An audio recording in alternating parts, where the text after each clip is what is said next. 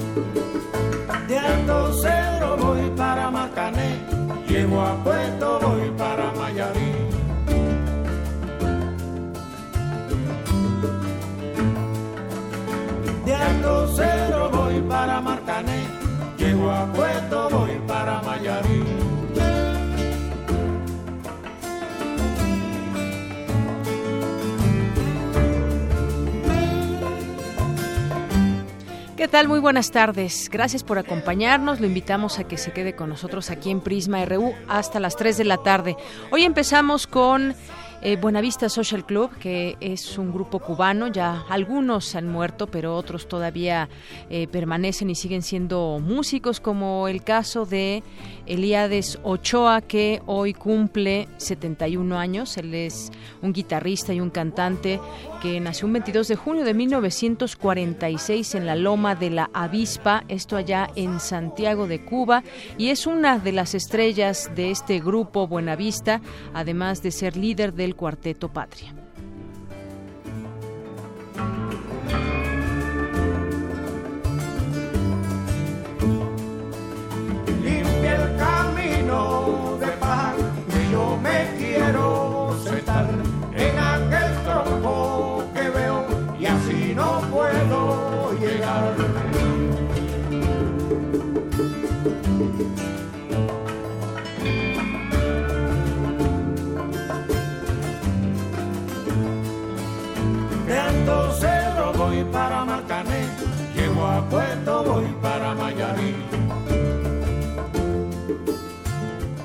La canción se llama Chan Chan y le gusta mucho a Cristina Godínez, que aquí está y que eligió esta canción y la aceptó esa sugerencia nuestro productor Rodrigo.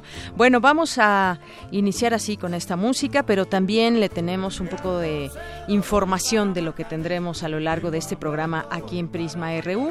Justamente platicaremos de varias notas que tienen que ver con nuestro campus universitario y platicaremos con el doctor Rafael Navarro, que es investigador del Instituto de Ciencias Nucleares de la UNAM y colaborador de la NASA porque participará en una nueva misión a Marte. Se trata de la misión ExoMars de la Agencia Espacial Europea y el universitario es el único mexicano que colaborará en el programa y además de la UNAM. Ya tendremos oportunidad de conversar con él sobre esta nueva misión a Marte.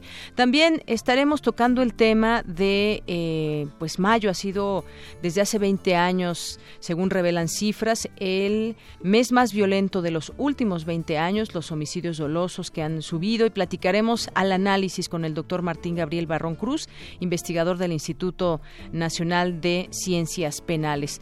También eh, platicaremos con la escritora Sandra Lorenzano, doctora en letras por la UNAM, fue vicerrectora de la Universidad del Claustro de Sor Juana, por este coloquio que se lleva a cabo en la UNAM, el cuerpo femenino y sus narrativas, periodismo e igualdad de género. Hoy es jueves de arriba a los de abajo con Cindy Pérez Ramírez y Dulce García, que hoy nos presentan eh, el tema, salió hace poquito, unos días, las cifras del INEGI que revelan que por el color de piel se definen cosas como el encontrar un trabajo, por ejemplo, mejor remunerado o mucho más rápido que alguien de piel más oscura. Ya lo platicaremos también, o nos lo platicarán ellas en su sección.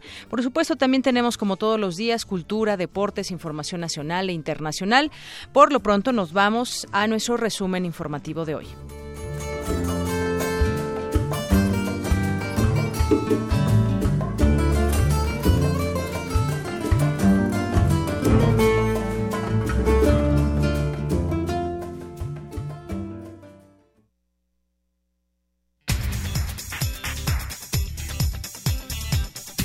Y en este jueves 22 de junio del año 2017, en nuestra portada universitaria, el rector de la UNAM, Enrique Graue, y la Secretaría de la Función Pública, la secretaria Areli Gómez, firmaron un convenio de colaboración para facilitar el acceso, uso, reutilización y redistribución de los datos considerados de carácter público. En cinco años se podría conocer si alguno de los exoplanetas podrían llegar a albergar vida. Mi compañera Dulce García nos tiene un avance de la información. ¿Qué tal, Deyanira? Muy buenas tardes a ti al auditorio de Prisma RU. Recientemente la NASA encontró otros 219 candidatos a exoplanetas. Los detalles en unos momentos.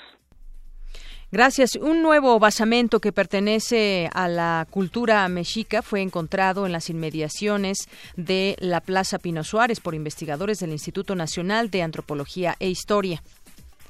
Hoy en nuestra portada nacional, México es el tercer productor de heroína en el mundo después de Afganistán y Myanmar y el principal consumidor es Estados Unidos, según el Informe Mundial sobre Drogas 2017 de la ONU. El retiro del ejército en octubre pasado de Tamaulipas desencadenó un recrudecimiento de la violencia del crimen organizado en las zonas rurales, aseguraron productores y comerciantes. De 2015 a la fecha, los municipios más inseguros de la República Mexicana registran una reducción en el número de sucursales bancarias.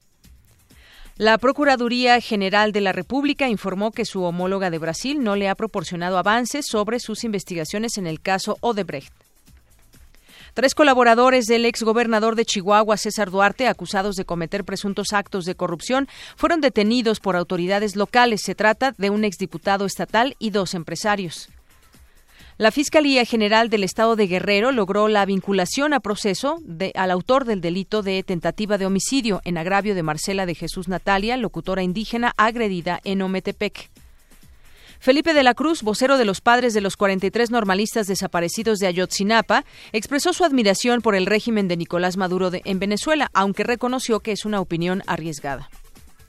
Miguel Ángel Mancera, jefe de gobierno capitalino, señaló que entre octubre y noviembre dejará su cargo en el gobierno capitalino para contender por la candidatura a la presidencia de la República en 2018. ¿Por qué partido? Suponemos que es el PRD, pero quién sabe. Y en medio de inconformidades internas, la dirigencia nacional del PRI se reunió con gobernadores de ese partido para analizar la ruta rumbo a la Asamblea Nacional número 22. Bueno, nos podríamos imaginar que también se reunirían para ver dónde quedó el dinero de César Duarte de Chihuahua, que algunos presumen, se fue directamente, incluso gente allegada, se fue a campañas del PRI. Y en otra información, la Contraloría General de la Ciudad de México informó que investigará el otorgamiento de contratos a una empresaria que donó a la campaña del morenista Rigoberto Salgado, actual delegado de Tláhuac. El Instituto Mexicano del Seguro Social en Querétaro ofrece el servicio de parteras en las zonas serranas a fin de garantizar a las mujeres en labor de parto una atención oportuna. Un sismo con magnitud 6.5 grados ocurrió la mañana de hoy en Ciudad Hidalgo, Chiapas, sin que hasta el momento se reporten víctimas o daños materiales, informó el Servicio Sismológico Nacional. Hoy en nuestra portada de Economía y Finanzas, México está probablemente cerca del final de su ciclo de aumentos de tasas de interés, aseguró José Antonio Mid, secretario de Hacienda. Mi compañero Abraham Menchaca nos tiene un avance de esta información. Así es, Deyanira, buenas tardes. Para el doctor Benjamín García Páez, académico de la Facultad de Economía del UNAM, el ajuste a las tasas de interés obedece a una política económica tradicional. Más adelante la información. Gracias. La Suprema Corte de Justicia de la Nación definirá en breve si continúa la mejora de la competencia y menores tarifas en el servicio telefónico del país de los últimos tres años. La inflación continuó su tendencia al alza durante la primera mitad de junio para ubicarse en su nivel más alto en ocho años, producto de las alzas de gas doméstico LP, el jitomate y el transporte aéreo, entre otros bienes y servicios. Robert Lighthizer, representante de comercio de Estados Unidos, dijo que las leyes laborales mexicanas deberían ser abordadas durante la renegociación del Tratado de Libre Comercio de América del Norte.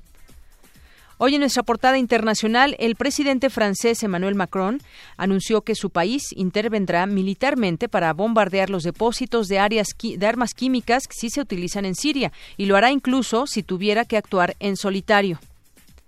Al menos 34 personas fallecieron y otras 58 resultaron heridas luego de que un coche bomba explotó frente a un banco en La Sharga, capital de la provincia de Helmand, al sur de Afganistán. El Estado Islámico destruyó ayer en Mosul la mezquita Al-Nuri, donde el líder del grupo terrorista Abu Bakr al-Baghdadi proclamó, proclamó el califato el 29 de junio de 2014. Y nos vamos al avance de la información internacional que nos tendrá a detalle más adelante Eric Morales. ¿Qué tal, Eric? Buenas tardes. ¿Qué tal, Dayanira? Muy buenas tardes. La Oficina en México del Alto Comisionado de la ONU para los Derechos Humanos condenó los actos de vigilancia ilegal digital de la que han sido víctimas los periodistas y activistas de nuestro país. Al respecto, hablaremos con Gabriela Sotomayor, periodista mexicana en la sede de la ONU en Ginebra, Suiza, y los detalles los tendremos más adelante. Gracias, Eric.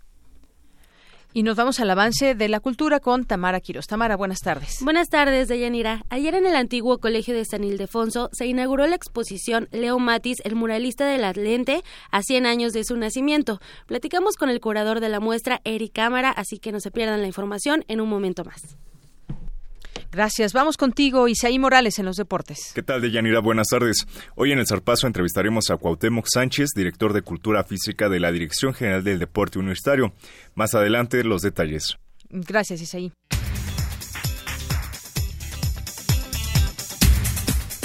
Las 13 horas con 13 minutos y entramos a nuestro campus RU de este día, jueves 22 de junio, con esta información. En la región de eh, Perdido, un equipo de investigadores han encontrado organismos de la zona abismal. Mi compañera Cristina Godínez nos presenta la primera parte de esta información. Adelante. Está demostrado que el Golfo de México es una zona donde existen importantes reservas de petróleo. Por ello, la Secretaría de Energía hace dos años encargó un estudio sobre la fauna y la flora de las aguas profundas y para ello destinó recursos federales.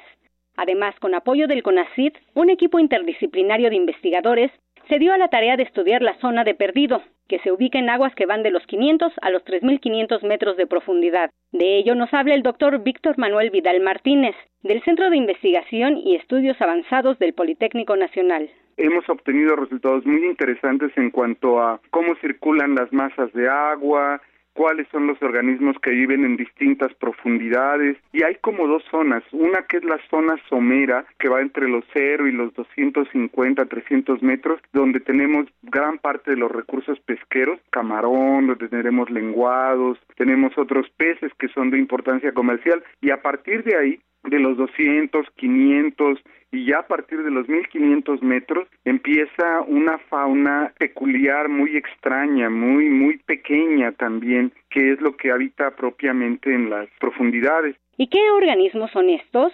Escuchemos al también investigador del Departamento de Recursos del Mar de la Unidad Mérida son organismos que viven bajo presiones tremendas, ¿no? De inclusive los últimos que muestreamos con la doctora Cecilia Enríquez de aquí de la UNDI de CISAL, de la UNAM, llegan a soportar hasta 300 atmósferas, ¿no?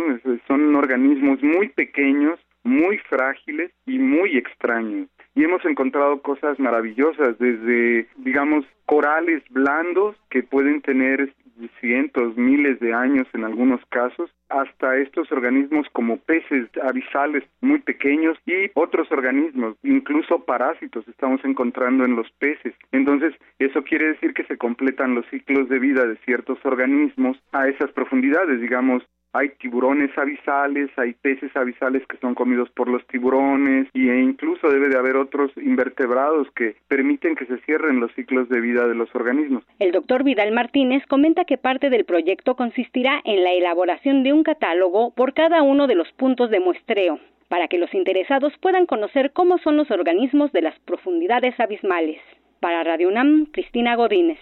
Gracias, Cristina. Y hay más sobre este proyecto. Mañana, en la segunda parte, conoceremos la participación del buque oceanográfico Justo Sierra de la UNAM en esta investigación.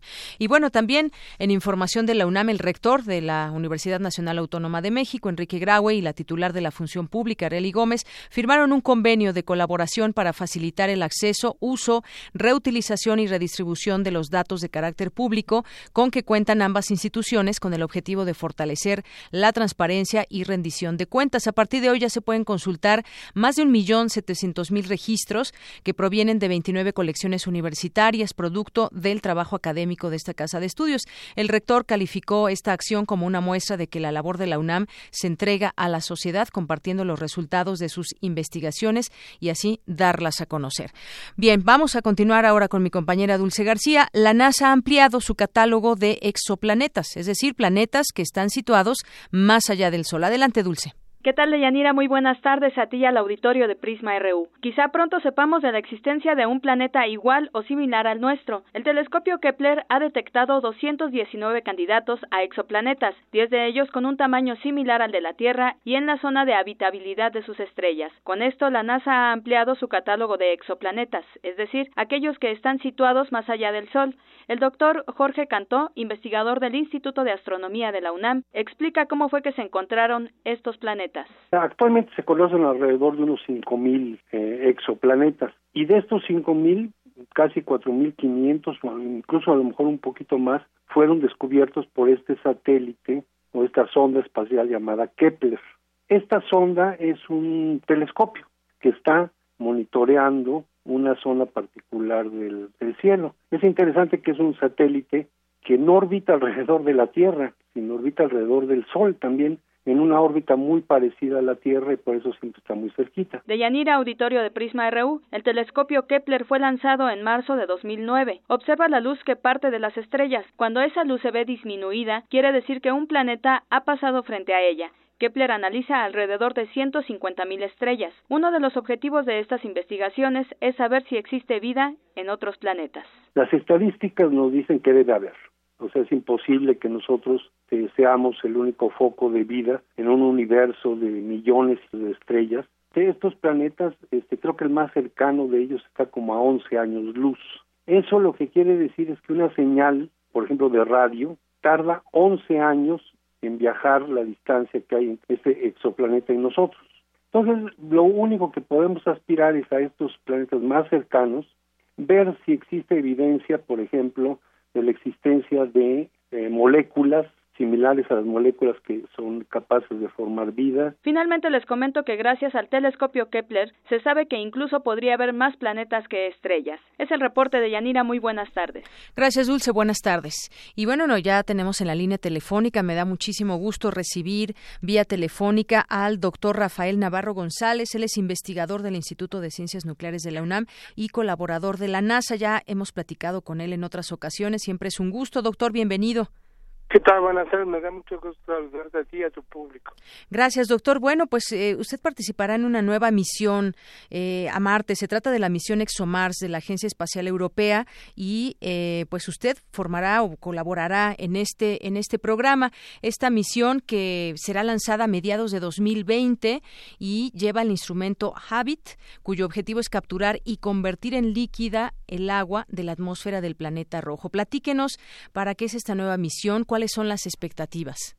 Sí, con mucho gusto. Estoy muy contento porque he recibido esta invitación para participar en esta nueva misión y el objetivo es eh, poner un instrumento Habit, como, como usted dijo, en la superficie de Marte, vaya montado en una plataforma este, rusa que se llama ExoMars y bueno, vamos a estar monitoreando a lo largo de un año la temperatura ambiental de la atmósfera, la humedad relativa y al mismo tiempo los niveles de radiación ultravioleta para ver eh, las condiciones del lugar, si son o no habitables.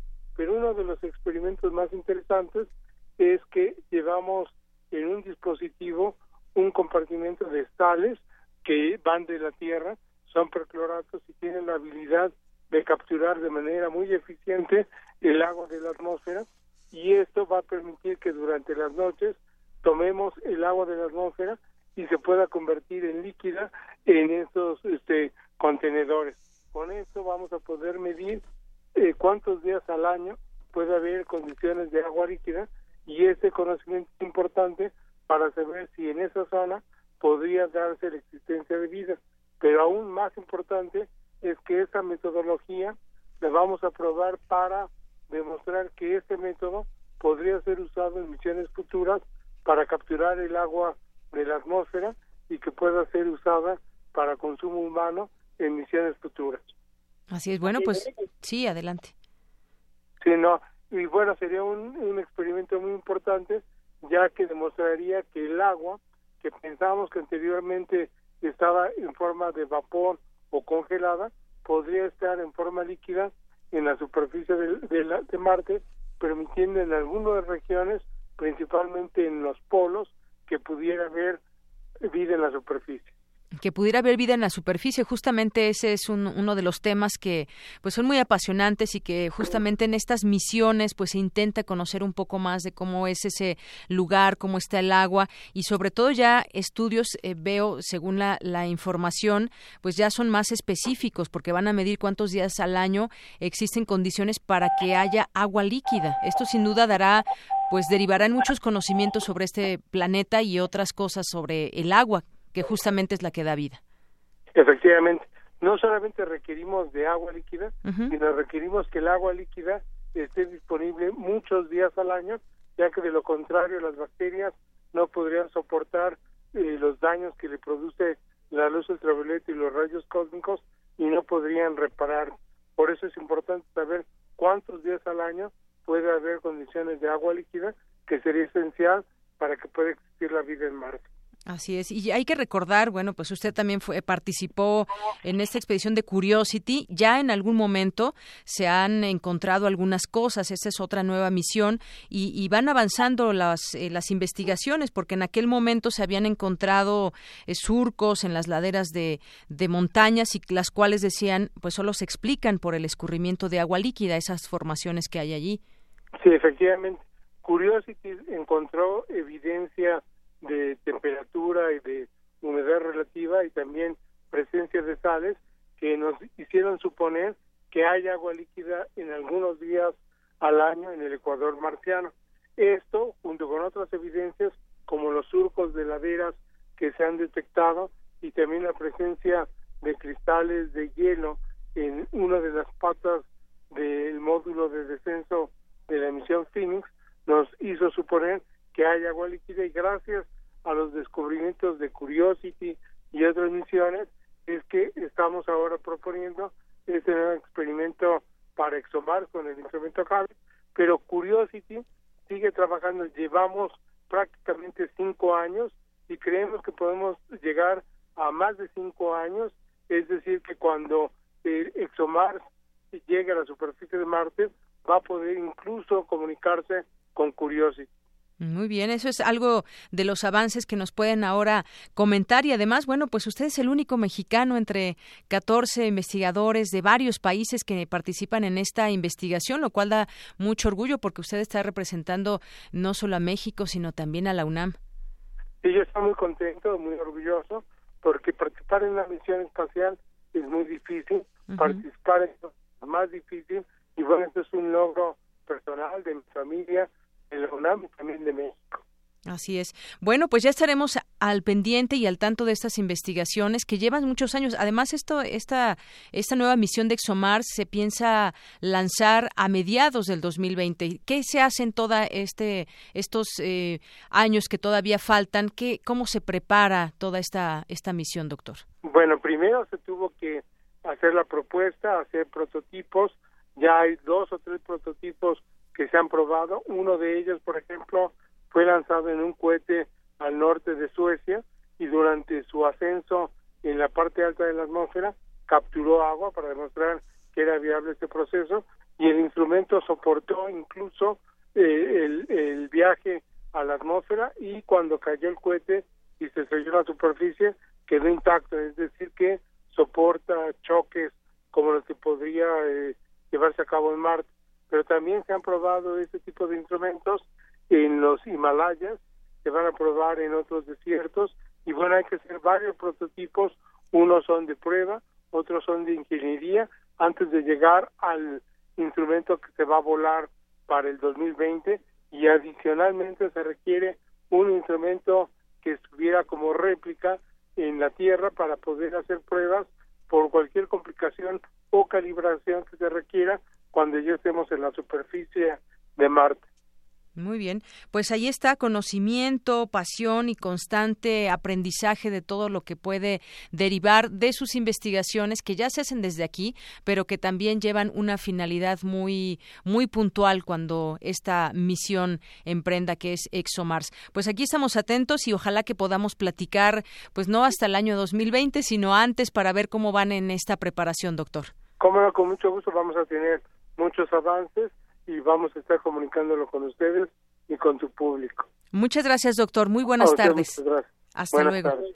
Es el doctor Rafael Navarro González, investigador del Instituto de Ciencias Nucleares de la UNAM y colaborador de la NASA. Pues muy interesante lo que nos platica, eh, representando a México, a la UNAM, pero sobre todo el conocimiento que va a derivar de una misión tan importante. En su momento Curiosity ya hacíamos un poco esta eh, eh, la historia de esta misión también, ahora con ExoMars, que será lanzada a mediados de 2020. Bien, hay algunas informaciones a nivel nacional que vale la pena comentar. Que ver con los derechos humanos.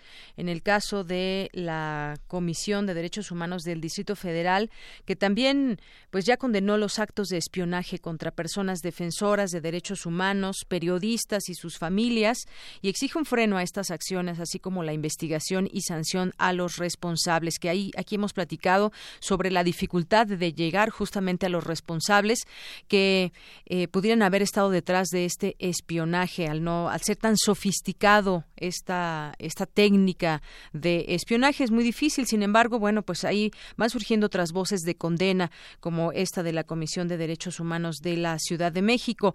Al condenar estos actos también a periodistas a sus familias esta comisión exige esclarecer los hechos con una investigación exhaustiva. Esto luego de que fue publicado el informe Gobierno espía vigilancia sistemática periodista y defensores de derechos humanos por artículo 19, R3D, Red en Defensa de los Derechos Digitales y SocialTIC, en el que se señala el uso de un programa diseñado para recopilar información confidencial del teléfono que usen los afectados, el cual, de acuerdo con la empresa de origen israelí, solo puede ser comercializado de forma exclusiva a los gobiernos. Y es que por ahí justamente va esa investigación. Si solamente se comercializa en los gobiernos, pues entonces todo alude a que el gobierno sería responsable. ¿Qué eh, secretaría, qué personaje? Eso es lo que no sabemos, pero no se vende a cualquier persona. No es de que aunque se tenga el dinero, no es posible comprarlo según lo que se deriva de esta información. Así que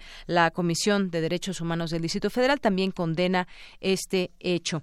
Y bueno, pues también en otra información, y, es algo también de la Comisión de Derechos Humanos Capitalina, pues enumera los errores e irregularidades cometidos en la investigación del caso Narvarte, que eh, pues ocurrió hace casi ya dos años, sucedió el 31 de julio de 2015, pero esta investigación oficial del eh, multifeminicidio y el homicidio ocurrido en un departamento de la colonia Narvarte tuvo muchas omisiones desde su momento. Las filtraciones fueron muy graves, hubo una situación muy pues muy sucia en la investigación desde un inicio, hubo errores, irregularidades que terminaron violando los derechos humanos de las víctimas y de sus familiares y que contribuyeron a que no se conozca la verdad de lo ocurrido y a que tampoco haya acceso a la justicia. Así se vio empañado este caso desde un inicio y hasta el día de hoy podemos decir eso. No hay una verdad clara que exista con respecto a este tema, donde había un periodista que había sido amenazado por el gobierno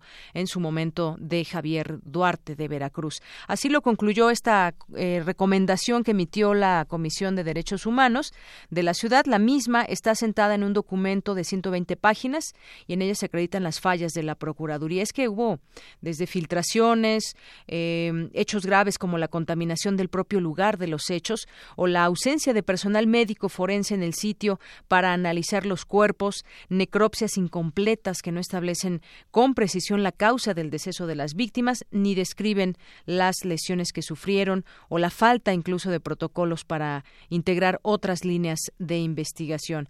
Bueno, pues esta es la eh, los errores que enumera hoy ya con todo este conocimiento y esta investigación y estas a su vez pues recomendaciones que hacen porque fueron violados los derechos humanos de las víctimas y de sus familiares. Y bueno, en otros en otros temas En otros temas, un normalista resultó herido tras un enfrentamiento con la policía en Michoacán, tras la obstrucción de la carretera Morelia-Pátzcuaro por parte de estudiantes de la Escuela Normal Rural Vasco de Quiroga. Elementos del Grupo de Operaciones Especiales se enfrentaron con los alumnos con el objetivo de permitir el paso de la carretera y se ha informado que el bloqueo surgió como una exigencia al pago de becas. También se procedió a la retención de vehículos como parte de esta, de esta protesta. Pues de nueva cuenta vuelve a salir el tema de una escuela eh, que es la Escuela Normal Rural Vasco de Quiroga, en este caso específico. Aquí hemos platicado pues de las intenciones de pronto que hay. Si no es eh, de cerrarlas, sí, tampoco están al día con las contribuciones como son estas becas que reciben los estudiantes o esta intentona de eh, de pronto reducir el número de personas que se pueden inscribir y que había sido pues un logro hace unos días, pero pues desafortunadamente cuando se expresan porque algo tienen que señalar que no está funcionando bien, pues se lleva a cabo este enfrentamiento con la policía. Bueno, pues vamos a continuar con algunas otras cosas. También el tema de, vamos con mi compañero Abraham Menchaca, que nos tiene información sobre la tasa de interés, que ya subió, ya es un hecho debido a la trayectoria ascendente de la inflación. El Banco de México decidió aumentar la tasa de referencia en 25 puntos base para pasar de 6.75% a 7%. ¿De qué se trata todo esto? ¿Cómo afecta y cómo se mueve en todos estos temas de los números. Con mi compañero Abraham Menchaca tenemos esta información. Adelante. ¿Qué tal, Deyanira? Buenas tardes. El Banco Central dio a conocer su cuarto ajuste de política monetaria del año. Ayer el secretario de Hacienda, José Antonio Amit, dijo que México está cerca del final de su ciclo alcista en las tasas de interés. Desde que inició el año, nuestro país es uno de los que más han subido su tasa de interés derivado de la expectativa que generó la llegada del presidente Donald Trump a Estados Unidos, así como la renegociación del Tratado de Libre Comercio de América del Norte. El doctor Benjamín García Páez, académico de la Facultad de Economía del UNAM, explicó que el ajuste a las tasas de interés obedece a una política económica tradicional. Tiene la finalidad de enfriar a la economía, coloquialmente dicho, es decir, reducir el consumo eh, privado, eh, pero también la inversión privada. Y todo ello con el interés, pues, de, que la inflación no repunte más allá de un cierto nivel, una, digamos, eh, tasa objetivo de incremento de los precios en el presente año. Habría que eh, sin embargo, eh, agregar que depende de un saldo neto, es decir, el incremento de la tasa de interés, por supuesto que incrementa las tasas de ganancias de otros sectores eh, económicos, por ejemplo, a los mercados financieros a la banca en general, porque digamos existe la filosofía de que las tasas eh, de interés pagaderas a, depósitos eh, que se hagan en la banca o a los rendimientos que se otorguen por la venta de ciertos instrumentos financieros, pues tienen que ser positivos, es decir, tienen que estar por arriba eh, de la inflación. De manera, el investigador indicó que el incremento en las tasas de interés también impacta en el tipo de cambio. Entonces, sigue una misma lógica la estrategia económica, de que hay que estabilizar a la economía, hay que equilibrar nuestros equilibrios internos y hay también que hacer eh, el equilibrio del sector externo. Es eh, técnicamente, digamos, lo plausible que se logre, pero los problemas eh, fundamentales de la economía, que es la falta de, producción y por lo tanto de mayor empleo, de mejores eh, remuneraciones, pues eh, continúan postergándose. Ese es, digamos, el efecto, el saldo, en este caso amargo, de una política económica que podemos llamarla ortodoxa, tradicional, que no busca eh, hacer economías, hacer ahorros, eh, ajustes de otro tipo eh, en la macroeconomía mexicana, pues para mantener una tendencia pues robusta en materia de inversión y de consumo. De la información que tengo, buenas tardes. Muchas gracias, Abraham. Buenas tardes. Y continuando con algunos otros temas, aquí en la Ciudad de México, pues ya el eh, Instituto Nacional de Antropología e Historia autorizó la construcción de la línea 7 del Metrobús. Eh, es lo que se da a conocer. Eh, pues estaba también, él es el responsable, ese Instituto de la Preservación de Patrimonio Histórico, y consideró que luego de revisar planos, diagramas, memorias técnicas, que el proyecto de transporte no altera los valores patrimoniales de los sitios históricos protegidos. Bueno, esto que decíamos se debe dar desde, desde antes incluso esta, este análisis para ver cuándo, por dónde pasa esta ruta, eh, estéticamente hablando, cómo impacta de manera positiva o negativa el lugar donde se va a hacer la construcción. Y bueno, pues ya hoy se da a conocer que ya se autoriza la construcción de la línea 7 del Metrobús. Había voces también y todavía hay algunas otras voces donde señalan también el tema del medio ambiente.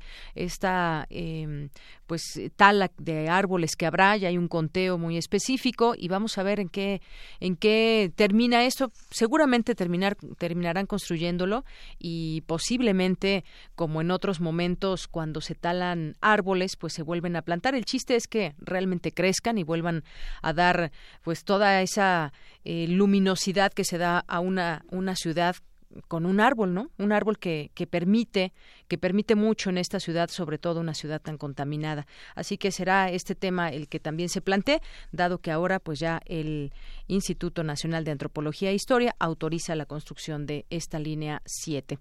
Y en otro en otro tema, el comercio ambulante en la Ciudad de México, ¿cuánto representa? ¿Cuántos de todos estos eh, vendedores ambulantes que vemos en las calles de la Ciudad de México, cuántos están autorizados, cuántos están en regla?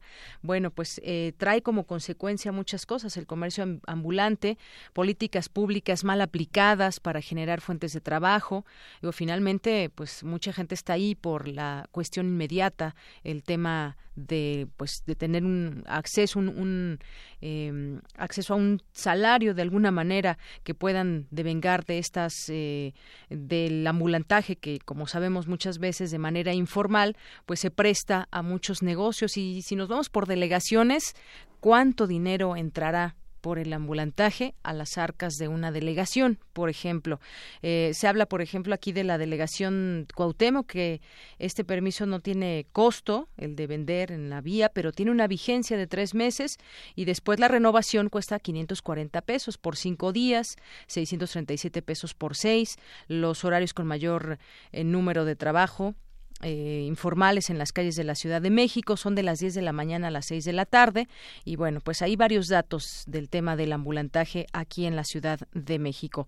Y bueno derivado de muchas cosas que tenemos en, en la ciudad y en otros estados pues desafortunadamente desafortunadamente tenemos también el tema de la violencia. Ya vamos, vámonos ampliando no solamente a la Ciudad de México, sino a otros estados. Ahí se dieron a conocer cifras acerca de los homicidios dolosos que se registraron en este mes de mayo, que es la tasa o la cifra más alta desde 1997 año en el que el Secretariado Ejecutivo del Sistema Nacional de Seguridad Pública comenzó a, contabilizar las denuncias recibidas en procuradurías y fiscalías del país. Se hace ya todo este conteo general y esta cifra posiciona mayo de este año como el más violento desde que se tengan registros, incluso superando a mayo de 2011 cuando se registraron 2.131 carpetas, 131 carpetas de investigación por el asesinato y en el año que hasta ahora había sido considerado el más violento de la historia. Estas cifras no solamente nos, nos lanzan así los números, sino tendrá que ver con un análisis para saber que está sucediendo en cuanto a políticas, en cuanto a políticas de prevención del delito, que es algo de lo que han platicado mucho desde los, eh, el gobierno federal y los estados, estas reuniones de pronto que se hacen con temas centrales de la violencia en la Conferencia Nacional de Gobernadores, por ejemplo, cómo revertir esas cifras de violencia, de homicidios, porque además, pues la violencia está dividida con en muchos en muchos temas que tienen que ver también con los secuestros, los homicidios y muchas otras cosas que dan en cuenta, dan cuenta que en México pues algo no está funcionando muy bien y sobre todo si hablamos en el tema de la prevención. También se habla de que en total durante los primeros cinco, cinco meses del año se han contabilizado 9.916 carpetas de investigación y esto es parte de lo que de lo que se revela. También en este marco se puede hablar de eh, hablaba la coordinadora nacional antisecuestro Patricia Bugarín Gutiérrez que dijo que este año se han registrado también un incremento en materia de autosecuestros en ocho entidades de la República. Esto también es un tema muy grave porque tratamos de acabar con el secuestro, pero pues también está este tema, el autosecuestro. Durante el foro El secuestro en México, diálogos para su combate y prevención, ahí pues se argumenta que ya se han ah, entablado contactos con otras naciones para conocer las acciones que han tomado para disminuir o erradicar este delito. Uno de los más fuertes pues es el secuestro que sigue. Ahora, ahora también se le, se le conoce con otros nombres como eh, hubo un levantón o levantaron a tal persona que no es otra cosa más que secuestro. Pero para platicar de ese tema a la análisis. Ya tengo la línea telefónica. Le agradezco mucho nos tome esta llamada aquí en Prisma RU de Radio UNAM al doctor Martín Gabriel Barrón Cruz. Él es investigador del Instituto Nacional de Ciencias Penales. ¿Qué tal, doctor? Bienvenido. Muy buenas tardes. Muy buenas tardes. y gusto en saludarte. Igualmente, yo eh, comenzaba esta información diciendo que, pues, el pasado mes de mayo ha sido reportado como el más violento de los 20, hace, desde hace 20 años, homicidios dolosos ocurridos durante este año que superaron los registrados en mayo de 2011, pero no solamente es hablar de cifras, sino es hablar también de todo un, un, un tema que pues refiere a un contexto que tenemos en México donde se plantean muchas estrategias para tratar de revertir cifras eh, de violencia en, en, los estados pero todavía pues no no se logra quizás entre coordinación y muchas otras situaciones. Cómo ve usted este tema doctor bueno mira el gran problema es que eh, tenemos en México es que todo se quiere resolver con estadísticas no eh, las políticas criminales en nuestro país pues no se pueden seguir haciendo a través de estadísticas. Si yo, por ejemplo, veo no solamente ahorita la cifra que nos dice que el mes de mayo que ha sido el más violento en los últimos años, pues yo te podría decir que tenemos un problema. Las cifras, tanto del Secretariado Ejecutivo como en su momento de la Secretaría de Seguridad Pública Federal y las del INEGI, no coinciden.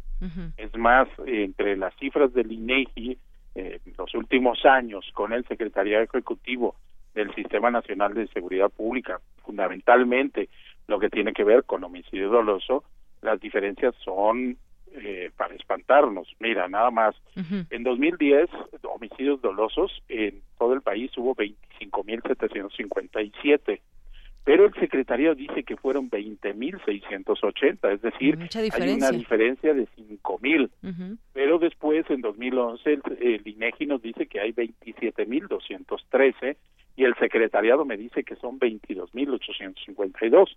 Volvemos a tener una cifra de 5.000. Claro, no es una variación de 3 o 10. No, no, no. O sea, en dos años ya son 10.000 casos.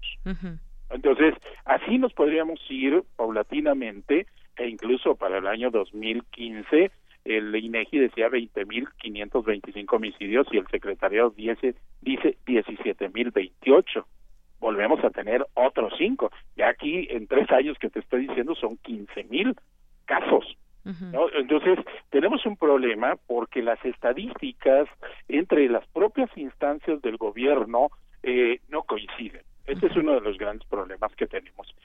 Y un problema mayor si con esas cifras que no son confiables hacemos políticas. Y, un diagnóstico quizás equivocado. Equivocado, erróneo, exactamente. Y en un caso, por ejemplo, eh, puede haber más de, eh, o puede haber varios delitos más conexos. Por ejemplo, en un robo eh, a transeúnte puede no, no solamente haber el robo a uno, puede haber lesiones a otro, puede haber incluso un homicidio, pero es un mismo caso. ¿No? Entonces ahí hay tres delitos más. Si bien todos están eh, tipificados como eh, robo a transeúnte, quizá por la ley solamente se tipifica el más grave, que sería el homicidio, pero las lesiones y el robo no necesariamente se tipifican. Entonces, la cifra quizá es infinitamente mayor a lo que tenemos actualmente. Y el otro problema es que las autoridades, por ejemplo, responsables tanto de la Procuración como de la Administración de Justicia, pues son incapaces de poder manejar la cantidad de cifras y casos que se están presentando en el país. Esto por un lado, ¿no? Esto es la parte numérica. la parte estadística, que... Sí, exactamente, ¿no? Y luego viene el problema de revisar las estrategias. ¿Cuáles estrategias son las que se están implementando en el país? Y el grave problema es que las estrategias, fundamentalmente en algunos estados, se están copiando lo que se hizo en otros países y dio resultado. Pero el problema es que no somos eh, ni Inglaterra, no somos ni Chile, no somos ni Colombia, no, no somos España, y entonces estamos importando ideas, modelos de otros países sin ver y sin analizar lo que nosotros, por ejemplo, en criminología llamamos eh, la criminología ambiental, es decir, cuáles son las condiciones sociales mexicanas para revertir el problema. ¿Por qué razón? No encajan en nuestro país. No encajan en nuestro país, simplemente, y además, en nuestro caso mexicano, eh, nosotros lo podemos ver, las políticas salen del centro, es decir, de la Ciudad de México, viendo que Sonora o Chiapas van a hacer exactamente lo mismo. Perdón, no. Hay microregiones, tanto en Sonora como en Chiapas, donde la incidencia delictiva es muy particular. Por lo tanto, lo que debe de haber son análisis y, deben de ser programas eh, focalizados a esas microregiones de los estados. Y entonces tenemos un problema, porque la decisión es tú haces lo que está marcado por parte de la autoridad federal. Son los programas generales y entonces tenemos un terrible problema. No podemos adecuarlo. A mí hace años me tocó ver cómo me preguntaban o me decían, profesores, que tienen que aplicar este instrumento. Un instrumento para hacer recorridos con perspectiva de género, ¿no? Para mujeres.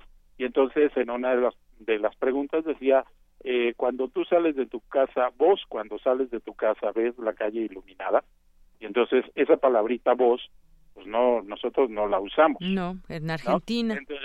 puede ser de Argentina o Sudamérica. Y entonces resulta que el instrumento era un instrumento que estaba traducido de algo que se hacía en Quebec, en Canadá. Entonces, pues, pues, tenemos un problema que no puede ser la realidad mexicana eh, de algunos municipios a la realidad de Quebec pues nos, nos abre una perspectiva bastante amplia al análisis, doctor, porque en primera, estas estadísticas, cifras encontradas, el INEGI, el secretariado, además, bueno, esa cifra que tampoco está en las, en las estadísticas, mucha gente que sigue sufriendo de robos y demás y, no los denuncian, que también hay una cifra negra, y, y por la otra, la, la, parte de las estrategias, porque sí se ha hablado mucho en este gobierno, bueno, en todos, de estrategias contra la violencia y demás, pero pues finalmente no termina esta, esta situación. Y creo que algo está mal entre eh, los números que no cuadran y entre estrategias que deben emanar de pues de una realidad mexicana específicamente. Sí, claro, y esto este es, parte del problema porque no estamos viendo la realidad de lo que está aconteciendo en México, la realidad sociocultural y también la realidad económica para poder entender y entonces diseñar una estrategia específica para el país. Y por otro lado, los instrumentos de medición en algo están fallando, algo está sucediendo, porque para los delitos como puede ser homicidio, que es lo que te acabo de, referir, esto pues, nos genera problemas a quienes nos dedicamos a investigar eh, académicamente hablando este este fenómeno, ¿no? Y hemos hecho incluso diversas observaciones que eh, la metodología que se usa para medir homicidios no es la adecuada. Entonces, eh, esto nos ha generado también eh, problemas porque no encontramos coincidencia en los datos de las autoridades y todavía si vemos las cifras a nivel internacional son completamente distintas, ¿no? y los gobiernos deberían preocuparse por eso. En el caso de México, ¿no? Que ah, no, coinciden y, pero, pues, bueno, no sé cómo lo tomen o si ya lo vieron o no. No, de hecho, lo saben.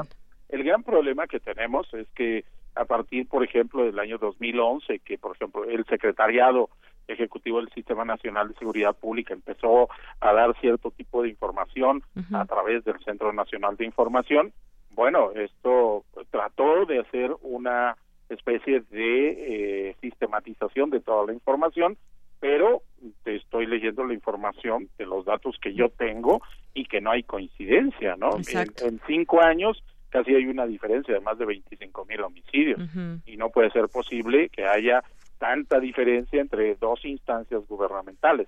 Entonces, eh, este, este es el principal problema. Y luego hay que analizar todos esos programas a nivel municipal o regional para ver cuáles son los resultados. Muy bien. Y eh, el problema es que, eh, insisto, hemos generalizado todo como si todo el país fuera lo mismo. Muy y bien. ese creo que es un gran riesgo que tenemos. Claro, y cada estado también tiene sus particularidades. Pues Así es. doctor, muchas gracias por eh, analizar eh, para Prisma RU lo que es este tema, lo que tiene que ver con el tema de las cifras de violencia. Muchas No, de gracias. muchas gracias a ti. Hasta, luego. buenas tardes. El doctor Martín Gabriel Barrón Cruz es investigador del Instituto Nacional de Ciencias Penales. Vámonos a la cultura con Tamara Quiroz. Tamara, muy buenas tardes. Deyanira, muy buenas tardes, ¿cómo estás? Muy bien, gracias. Muy bien, qué bueno. Ayer en la noche, ya, bueno, ya lo al inicio lo comentábamos. Ayer en la noche se inauguró la exposición Leo Matis, el muralista de la lente a 100 años de su nacimiento. Esto en el marco del año dual México-Colombia y los festejos de los 25 años del mandato antiguo Colegio de San Ildefonso. Leo Matis nació en Arata- Aracataca, Aracataca, Colombia, se desempeñó como fotógrafo, dibujante, pintor, caricaturista, publicista y también galerista. Un dato interesante eh, de, este fotógrafo de Yanira es eh, su llegada aquí a nuestro país. Después de un periodo de arduo trabajo, ahorró dinero y atraído por la estética de la película Allá en el Rancho Grande, dirigida por Fernando de Fuentes, estuvo en este país de 1941 a 1947 y justo esa estancia tuvo una repercusión significativa y trascendente en el desarrollo posterior de la fotografía latinoamericana.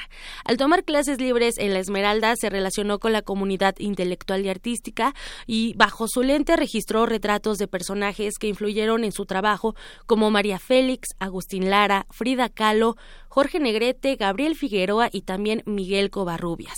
En Leo Matis, el muralista de la lente, se muestran 85 fotografías del trabajo del colombiano que consti- constituyen la primera parte de un corpus que posteriormente se exhibirá en el Museo del Palacio de Bellas Artes. Al respecto, eh, conversamos con Eric Cámara, coordinador de exposiciones del antiguo Colegio de San Ildefonso y también curador de la muestra. Vamos a escuchar lo que dijo a estos micrófonos del llamado ángulo Leomatis, un precedente en la fotografía. El crítico Arturo Sotomayor lo define como un excelente trabajador de la lente que sabe exactamente cómo rendir una elocuencia en la imagen. Era dentro de esa comunidad un as de la cámara. Llegó a tener un mote que era el ángulo matis, que es un escorzo que agiganta lo pequeño, monumentaliza al niño y aprendió mucho en realidad de la estética de la escuela mexicana cuando participó tanto en el muralismo como en los estudios churubusco. Como fotógrafo de, ro- de rodaje, Matis eh, introdujo el lenguaje fotográfico en la pintura mural y en ese ámbito el, fotógrafo este, tuvo una relación cercana con David Alfaro Siqueiros. De hecho, el perro que vemos en el mural Nahual Aullando es un perro fotografiado por Leo. Al no poder, digamos, eh, guardar la imagen de un perro enfurecido, con la ayuda de un bastón lograron que el perro se enojara y en ese momento Leo capturó la reacción y le entregó cerca de 500 fotografías a Siqueiros. Aunque el muralista nunca dio crédito públicamente a esta fotografía, bueno, Miguel Ángel Flores Góngora, que es biógrafo del fotógrafo, da cuenta de este dato importante. Me comentabas ahorita que estaba eh, la grabación de la fotografía de Leo Matiz con eh, María Félix. Sí, es parte del acervo de la Fundación Leo Matis y una foto muy bonita. Se pueden meter a la página de, de sanildefonso.org.mx. Viene una foto de él con María Félix, esa, eh, pues, una, una mujer muy bella y que, pues, dejó muchas, muchas fotografías en su haber, no solamente bajo la lente de él, sino de muchas otras lentes. Y bueno, ahí lo podemos ver hasta con un tono enamorado. Sí, eh, lo que él capturaba, ¿no? O sea, es lo, que veía él a través de, de, de, su lente. También tuvo una gran amistad con José Clemente Orozco, con quien lejos de preservar este, también en foto su, su trabajo plástico, tuvo la oportunidad de convivir con él y capturar su lado también, digamos, humano capturó varias sonrisas del muralista, así como eh, esta parte que mencionas de María Félix, ¿no? Esa parte humana de, de los artistas, no solamente como personas públicas, sino también como personas. Así es, y que se, además se le conoce como un trotamundos, también estuvo ligado a la prensa, era un reportero gráfico, es decir, esa pasión por la fotografía la traía ya en las venas. Sí, de hecho, eh, bueno, conocer el acervo fotográfico de Leo Matiz también es parte de un proceso de selección. Vamos a escuchar eh, lo que Eric Cámara nos dijo respecto a la curaduría de la muestra. Yo tuve que revisar todo el archivo de Leo que hay en Coyoacán y elegir estas fotografías que me parecían emblemáticas. Y me parece muy importante que un artista tan apasionado pueda darse ese tiempo y realmente enriquecer el vocabulario como se puede apreciar en estas 85 obras que nos muestran una maestría en lo que es la poética. De Yanira yo ya fui a ver la exposición, de verdad se las recomiendo. Leo Matis, el muralista de la lente, a 100 años de su nacimiento, se exhibe en el antiguo Colegio de San Ildefonso, ubicado en Justo Sierra número 16, en el centro histórico de la Ciudad de México. Los convocamos a que vayan a la exposición y vean cómo la fotografía ameritaba créditos tiempo atrás, con su aparición en diversos géneros artísticos también. Muy bien. Y en este recinto, ya para finalizar, también se llevará a cabo el encuentro de poemas diverso. Este evento tiene como propuesta principal atender temas de la actualidad geopolítica. Las fronteras, la migración y el tránsito serán abordadas desde diferentes propuestas poéticas y, bueno, buscan representar a personas y comunidades en flujo y desplazamiento. Habrá distintas actividades en eh, diferentes sedes, entre ellas la Academia de San Carlos, el Museo del Estanquillo y también Radio UNAM. El próximo jueves, en la sala Julián Carrillo, se llevará a cabo una lectura de poesía con participantes de Italia, México y España. También los invitamos a darse una vuelta a este lado de la ciudad. Hoy el cuarteto de guitarras Cuicani Cuicani, sí, cuarteto de guitarras Cuicani, ofrecerá un concierto a las 5 de la tarde. El viernes eh, pueden venir al Festival Intersecciones. El viernes pasado estuvo interesante de Yanira con la Lupita.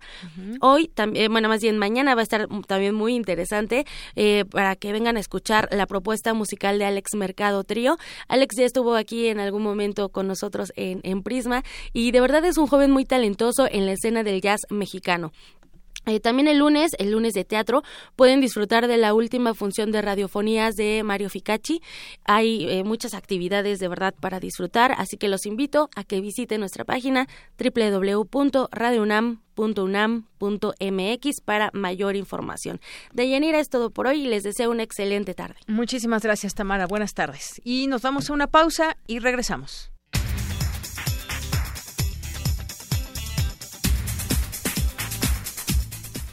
Bien, regresamos. Vamos al resumen de la primera hora de Prisma RU con Ruth Salazar. Ruth, adelante. Buenas tardes. ¿Qué tal, Deyanira? Buenas tardes. Este es el resumen. En la primera hora de Prisma RU hablamos con el doctor Rafael Navarro González, investigador del Instituto de Ciencias Nucleares de la UNAM y colaborador de la NASA, sobre su participación en una nueva misión a Marte. En otro tema hablamos con el doctor Martín Gabriel Barros Barrón Cruz, investigador del Instituto Nacional de Ciencias Penales, habló sobre la violencia en México, ya que el año pasado, el mes pasado, el mes de mayo pasado, fue el más violento de los últimos 20 años. No se vayan. En la segunda hora de Prisma RU hablaremos con la escritora Sandra Lorenzano, doctora en letras por la UNAM, sobre el coloquio El cuerpo femenino y sus narrativas, periodismo e igualdad de género. De Yanira, hasta aquí el resumen.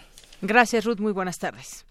Y continuamos gracias a las personas que siguen en sintonía en esta segunda hora de Prisma RU, aquí en el 96.1 de FM y en www.radionam.unam.mx. También gracias a quienes se hacen presentes a través de nuestras redes sociales, como el Facebook en Prisma RU y en arroba Prisma RU en Twitter, como José Luis Sánchez también, que le mandamos saludos, al Puic UNAM, a Servindi, a nuestros amigos de UNAM Global, que también están muy en contacto con todos nosotros. Eh, Andrea González, muchos saludos. Andrea Alberto González también, Itzel Acero, eh, Daniel, el Elsa Georgina Razo, también a Fernanda Tobón, a Luis M. García, a Alejandro Cardiel, que em, nos está escuchando como todos los días. Saludos y que se encuentra en un estado catatónico con sus bases de datos. Pues sí, ya me imagino, Alex, trabajar en, con bases de datos ha de ser bastante fuerte y además, si hay muchos deudores, pues más. Armando Cruz dice más puesto que un calcetín para escucharlos. Muchas gracias. También a Otto le mandamos muchos saludos. A José Alanís, eh, que nos dice lo que ya urge es hacer contacto con una civilización tecnológica en uno de esos planetas. Platicábamos de los exoplanetas. Va a ser la madre de todas las noticias. Gracias, José Alanís, y a todas las personas que se unen para estarnos escuchando. También el Sarco y Quetecuani, muchos saludos. Y por sus comentarios también, por supuesto, Rafa C. y bueno, todas las personas que nos estén aquí siguiendo, Hilda Béjar, entre otros. Muchas gracias a todos. Dos con seis minutos. Continuamos dos de la tarde con siete minutos y me enlazo con mi compañera Virginia Sánchez. La educación con perspectiva de género implica la formación de la nueva personalidad. Adelante, Vicky, ¿cómo te fue con esta plática que hubo el día de ayer? Cuéntanos, buenas tardes. Hola, ¿qué tal, Deyanira? Muy buenas tardes a ti y al auditorio de Pisma RU. Pues sí, efectivamente, durante esta plática que se realizó el día de ayer en el Instituto de Investigaciones sobre la Universidad y la Educación de la UNAM, la maestra Gabriela Delgado Ballesteros de manera interactiva con los asistentes que nos hizo preguntas y así de esa manera se fue llevando la reflexión sobre el tema de por qué hablar de género en educación. Y ahí señaló que uno de los problemas que puede identificarse en el campo educativo es que desde el lenguaje y los patrones culturales que ahí se reproducen, pues tienen una tendencia muy marcada que favorece el género masculino, dejando oculta a la femenina. Es por, es por eso que a pesar de que la perspectiva de género es uno de los muchos elementos que conforman los derechos humanos, ella lo especificó así y más adelante veremos por qué, la situación que viven las mujeres es un reflejo que no se acatan estos derechos en su integridad. Eh, asimismo, señaló que la perspectiva, perspectiva de género como derecho humano debe reivindicar los saberes, por lo que ella señaló que el mayor feminicidio que se ha cometido en la historia de la humanidad y que está plenamente documentado sucedió en la Edad Media con la quema de brujas, precisamente por sus conocimientos. Entonces, escuchemos porque señala esta importancia de hablar de género, de la perspectiva de género en la educación. Porque en la medida que exista y siga existiendo una discriminación, una exclusión, una subordinación, una opresión hacia las mujeres, tenemos que hablar de perspectiva de género. Pero en realidad, desde mi punto de vista, es un posicionamiento humanista, es un posicionamiento que alude a los derechos humanos. Si realmente se acataran y cumplieran los derechos humanos, no sería necesario hablar de la perspectiva de género. Y bueno, pues Delgado retoma el término de humanes que plantea el filósofo español Jesús Mosterín en lugar de humanos, ya que como señala, este concepto de humanos hace referencia en el imaginario social a los hombres, mientras que humane también integra a las mujeres. Y bueno, entre los derechos humanos que el especialista detalló, deben expresarse y respetarse en, en la educación, se encuentra la igualdad, la libertad, la no discriminación y la dignidad la cual se refleja en una cualidad y calidad de vida. Y Delgado señala por qué es importante hablar de la perspectiva de género en la educación para combatir la violencia sistemática hacia las mujeres. Estamos viviendo un momento muy difícil en el país, muy, muy difícil. Si uno utiliza la perspectiva de género en donde se respeten los derechos humanos de hombres y de mujeres, podemos paliar un poco lo que son las violencias las violencias de género contra las mujeres, aquí sí, contra las mujeres, son muy fuertes. No es lo mismo un robo a un hombre que un robo a una mujer. Cuando hay un asalto, el asalto si es a un hombre le quitan sus pertenencias. Por lo general, cuando es una mujer joven, además de quitarle sus bienes materiales, sufre una violencia sexual.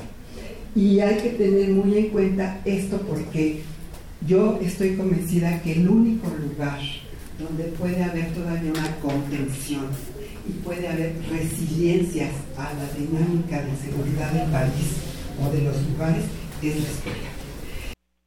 Así es, Deyanira. Pues bueno, alrededor de dos horas estuvo hablándonos y estuvimos reflexionando sobre este tema que pues es muy amplio y a quienes están interesados en conocer y escuchar toda la plática pues lo pueden hacer a través de la del canal de YouTube del del instituto ISUE, así punto UNAM y lo pueden encontrar. Estuvo muy interesante, Deyanira. Hasta aquí el reporte. Muy buenas tardes. Pues muchas gracias, eh, Vicky. Nos quedamos entonces con derechos humanos. Humanes, así integra a todos. Muy bien, muchas gracias. Y a todas. Gracias, Vicky. A ti, muy buenas tardes. Muy buenas tardes. Bueno, vamos a seguir platicando de estos temas. Ya está en la línea telefónica la escritora Sandra Lorenzano. Ella es doctora en letras por la UNAM y fue vicerrectora de la Universidad del Claustro de Sor Juana. ¿Qué tal, Sandra? Muy buenas tardes. Hola, Deyanira, ¿cómo estás? Qué gusto saludarte y saludar al auditorio de Radio UNAM. Pues el gusto también es mío. Hablemos sobre este coloquio, el cuerpo femenino y sus narrativas, periodismo e igualdad de género, en donde pues habrá varias mesas de diálogo muy interesantes, algunos temas. Platícanos un poco, hoy, hoy arranca justamente. Hoy arranca justamente a las cuatro de la tarde. Eh, quizás algunos de ustedes recuerden que en septiembre del año pasado se hizo el primer encuentro sobre el cuerpo femenino y sus narrativas. Y esto era en el marco del lanzamiento del protocolo para la prevención, atención, sanción y erradicación de casos de violencia de género en la UNAM. Y siguiendo con esta misma idea, se organizó para el día de hoy y mañana el segundo coloquio, el cuerpo femenino y sus narrativas. Y en este en esta oportunidad el tema es leer la igualdad de género en el periodismo, un tema más que actual, como podrás imaginar, lo que dirá de Yanira, justo en este momento. Eh, ¿Cuál es el objetivo de estos encuentros? Sin duda convertirse en un espacio de reflexión, de análisis, de diálogo, de creación de conciencia sobre este complejísimo y dolorosísimo tema de la discriminación y la violencia de género. en este en esta oportunidad coincide además con un momento de crisis muy fuerte eh, en términos de protección a periodistas y de libertad de expresión. Así que creo que nunca mejor eh, lograda la coincidencia entre el horror que estamos viviendo en muchos sentidos y la posibilidad de platicarlo, intentar analizarlo entre, entre todos y a través de la creación de conciencia en un espacio privilegiado como es el espacio universitario, podamos encontrar juntos caminos para enfrentarlo, para abordarlo. No nos olvidemos que en nuestro país, en los últimos cinco años, ha habido más de 26 mil asesinatos de mujeres, de crímenes que llamamos feminicidios, porque son crímenes cuya razón última es el ser mujeres. Al mismo tiempo sabemos que estamos viviendo un momento de mucha violencia en contra de periodistas y esta violencia se agudiza en el caso de las mujeres. Eh, pero no solamente vamos a hablar ahora de este tipo de violencia, eh, con respecto a las mujeres periodistas, a las mujeres que trabajan en los medios y demás, sino también el modo en que los medios mexicanos eh, contribuyen a la formación y a la transmisión de estereotipos de género que terminan lastimando eh, terriblemente la relación entre los géneros y favoreciendo esta violencia de la que hablamos. Así que pues ese es más o menos el eje de este coloquio que eh, se enmarca, por supuesto, en los trabajos de la coordinación de difusión cultural y dentro de la coordinación del programa Universo de Letras y de la Cátedra Extraordinaria de Fomento a la Lectura José Emilio Pacheco. Y como decíamos hace un momento, inauguramos hoy mismo en la sala Carlos Chávez del Centro Cultural Universitario. Es a las cuatro y media la apertura, eh, donde participa, por supuesto, el coordinador de difusión cultural, el doctor Jorge Volpi, la directora del Centro de Investigaciones y Estudios de Género, es la doctora Ana Buquet Corleto, y la presidenta de la Comisión Especial de Equidad de Género del Consejo Universitario, que es la maestra Juana Leticia Cano Soriano, directora de la Escuela de Trabajo Social de la UNAM. Y después de esto comienzan ya las mesas de trabajo en las que... Eh, Muy interesantes, por cierto, estas mesas. Yo creo que sí, que van a, favorecer algo que nos importa mucho, que es el diálogo con la comunidad universitaria en primera instancia y con la sociedad mexicana, por supuesto. Entonces, eh, ahora les contaré un poco quiénes son los invitados, pero vale la pena destacar que cada invitado tendrá una participación eh, previa a la intervención del público muy breve, de no más de 10 minutos, justamente para dar lugar y que haya el tiempo suficiente para que la comunidad exprese sus comentarios, sus inquietudes, sus preguntas y podamos convertirlo realmente en un espacio de diálogo. Si no es a través del diálogo de Yanira, difícilmente vamos a poder salir de esta situación de, de violencia y de estereotipos femeninos eh, que tienen como consecuencia una violencia cada vez más desmedida, pareciera. Y mira, entre los invitados, eh, no se crean que solamente las mujeres hablamos de género, justamente el tema de la violencia de género es un tema que nos incumbe a todos, hombres y mujeres. Así que empezaremos con Fabricio Mejía Madrid, que él es su escritor, y muy conocido periodista. En esa misma mesa, que es la de las seis de la tarde, estará, estará la doctora María Elena Madrigal, que es investigadora del Colegio de México. Yo misma participaré en ella y continuamos mañana a partir de las 12.30 del día con una mesa de periodistas eh, que lleva por título El peligro de ser mujer en el periodismo y estarán ni más ni menos que San Juana Martínez, Ana Lilia Pérez Mendoza y Humberto Payet. Así que la cosa creo que va cobrando forma, irá cobrando forma para ese momento eh, muy interesante me parece para la comunidad. Y a las cuatro y media es la mesa dos del viernes, donde estarán Frida Hart, que es una muy conocida fotoperiodista, Georgina Barraza, investigadora de la Facultad de Filosofía y Letras, y Gregorio Hernández, que es investigador, también autor y docente, doctor en lengua y cultura escrita. Y esta mesa lleva por título El poder de las imágenes y las distintas formas de leerlas y comunicarlas. Y cerramos el evento mañana con una conferencia magistral de la doctora Margarita Palacios de la Facultad de Filosofía y Letras. Creo que es un evento eh, realmente que puede ser muy enriquecedor, que puede favorecer este diálogo tan necesario sobre el tema de eh, la relación entre género y medios de comunicación en nuestro país. Una relación que es imprescindible pensar, analizar y, por supuesto, hacer una crítica a fondo. Muy bien, pues creo que queda muy bien expuesto de lo que se va a tratar este coloquio que arranca hoy, cuáles son estos temas. Me parece muy interesante esto que nos decías, los 10 minutos de intervenciones para que se puedan escuchar entre todos. Está esta, este tema de eh, cómo se lee y se escribe la equidad de género en la vida universitaria. Seguramente habrá mucho que decir, mucho que comentar. La mujer en los medios de comunicación y también el peligro de ser mujer en el periodismo. San Juana Martínez, pues justamente Ana Lilia también han eh, eh, escrito libros y son periodistas que han estado desde una óptica muy crítica investigando y sufrido en carne propia. Exacto, y sufriendo en carne propia. Exacto, entonces será muy, muy interesante escucharlas a ellas también como mujeres y cómo ven este papel y también desde la perspectiva, como decías, eh, incluyendo las voces, por ejemplo, de, de los hombres también, como Humberto Padgett, que también estará ahí y que ha sido también pues un, un periodista muy, muy crítico y muy avesado también en sus investigaciones. Eh, les, solamente les comento una cosita más de Yanira que pueden entrar a la página web de universodeletras.unam.mx para tener el enlace para poder ir siguiendo las ponencias. Muy bien, ahí está entonces esta opción también y ojalá que pues eh, nos podamos ahí encontrar muchos el día de mañana que eh, el día de hoy y de mañana también está abierto al público.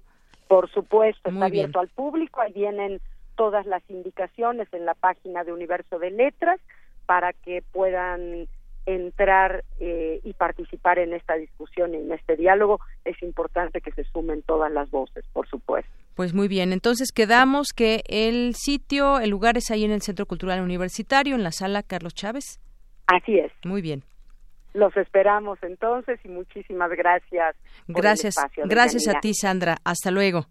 Chao, que estés muy bien.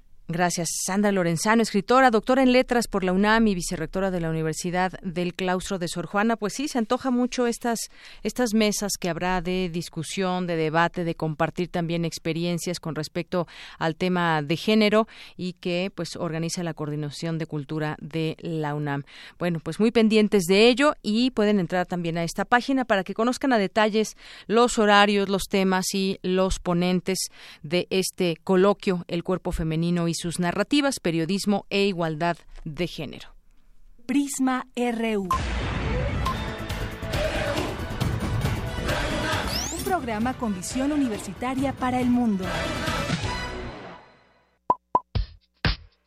Queremos conocer tu opinión. Síguenos en Twitter como arroba PrismaRU. Para nosotros, tu opinión es muy importante. Síguenos en Facebook como Prisma RU. Continuamos aquí en Prisma RU con más información y hay varias cosas que comentarle todavía en este día porque pues está también estamos esperando todavía al del Sistema Nacional Anticorrupción que ya se elija también a quien va a formar parte de todo este sistema. Hay ausencia de acuerdos en el Senado de la República para designar al primer fiscal anticorrupción del país. Hay aspirantes a este cargo y que señalan la necesidad de elegir el perfil idóneo, que ya ha habido una lista que ha quedado, pues se ha ido descartando algunos nombres por algunas razones y bueno, pues Ricardo Peralta, quien cuenta con el apoyo de la Universidad Nacional Autónoma de México ante esta situación, eh, declaró que la designación del fiscal anticorrupción no puede ser utilizada como moneda de cambio y por lo tanto el titular no deberá ser un personaje sin experiencia o ligado a intereses políticos. El Congreso tiene que lograr que el Sistema Nacional Anticorrupción tenga fiscal tenga fiscal para el día que entre en vigor, que será el próximo 19 de julio. Es decir, ya falta menos de un mes para que pues ya se conozca quién será el fiscal anticorrupción. ha sido todo un proceso en momentos difícil por eh, pues tratar de designar a alguien con la eh, experiencia de vida que no responde a intereses y tendrá en sus manos pues una labor bastante amplia y bastante vigilada también porque pues encabezará una un proyecto para pues tratar de, de, revertir todo ese tema de la corrupción eh, en la acción y cómo es que se puede llegar a un mejor momento eh, tratando de dejar atrás prácticas o que se revelen, se conozcan estas prácticas y que pues haya castigos a quien ejerza esta esta eh, corrupción, esta acción. Bueno, pues algunas otras algunas otras cosas que también podemos platicar con usted. Le, comentábamos hace unos momentos la tasa de interés que subió al 7% y la información que nos tuvo mi compañero Abraham Menchaca. También eh, la iniciativa privada salió ya a la calle a través de la Coparmex y pide subir el salario mínimo a 92.72%.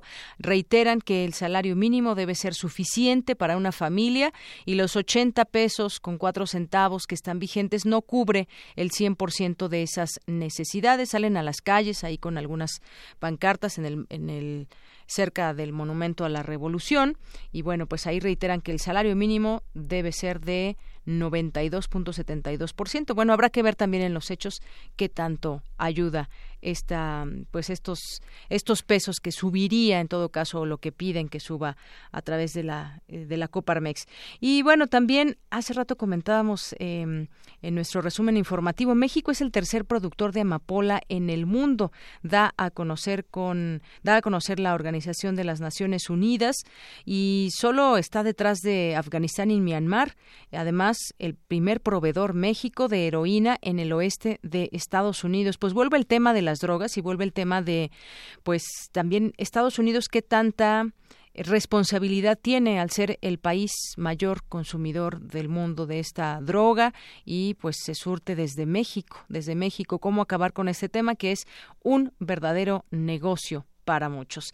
Dos con veinticinco minutos. Vamos a continuar ahora con la sección Arriba los de abajo con mis compañeras Cindy Pérez Ramírez y Dulce García, que en esta ocasión nos presentan el tema de la discriminación por el color de piel en México. Adelante.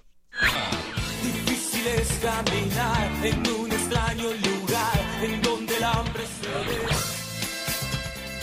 Arriba los de abajo.